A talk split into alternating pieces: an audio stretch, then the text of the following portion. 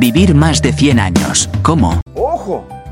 Además tienen una dieta saludable y una convivencia social muy fuerte. Ellos acostumbran tomar dos dedos de licor en una copa entre amigos, haciendo una estrecha relación entre ellos. Como característica encontraron ello. El segundo punto lo encuentran nada más y nada, nada menos que aquí cerquita, en Estados Unidos. Loma Linda, California. Una comunidad adventista, sí, de esa de la iglesia del séptimo día. En ella encontraron un vínculo social muy estrecho entre ellos y sobre todo la fe. La fe que les mantiene unidos y que les mantiene en ese, en ese contacto con Dios como característica especial. Además, es sabido que los adventistas tienen dieta saludable. Ellos no licor, no fuman y todas estas características, tanto sociales como saludables, Continuará. y la fe sobre todo,